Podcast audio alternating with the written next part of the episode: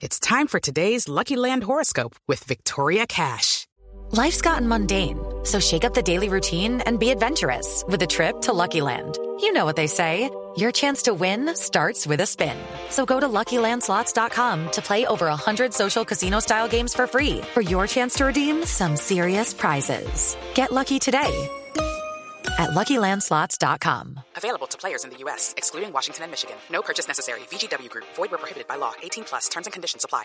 En diálogo con Blue Radio, Jesús Torrealba, secretario ejecutivo de la coalición opositora Mesa de la Unidad Democrática de Venezuela, se mostró preocupado por la situación de Leopoldo López y Daniel Ceballos tras declararse en huelga de hambre. Incluso organismos como la OEA, que habían guardado un silencio ominoso, sepulcral, sobre la crisis venezolana han empezado a expresar algunos criterios de preocupación sobre la misma. Bueno, este es el momento de intervenir.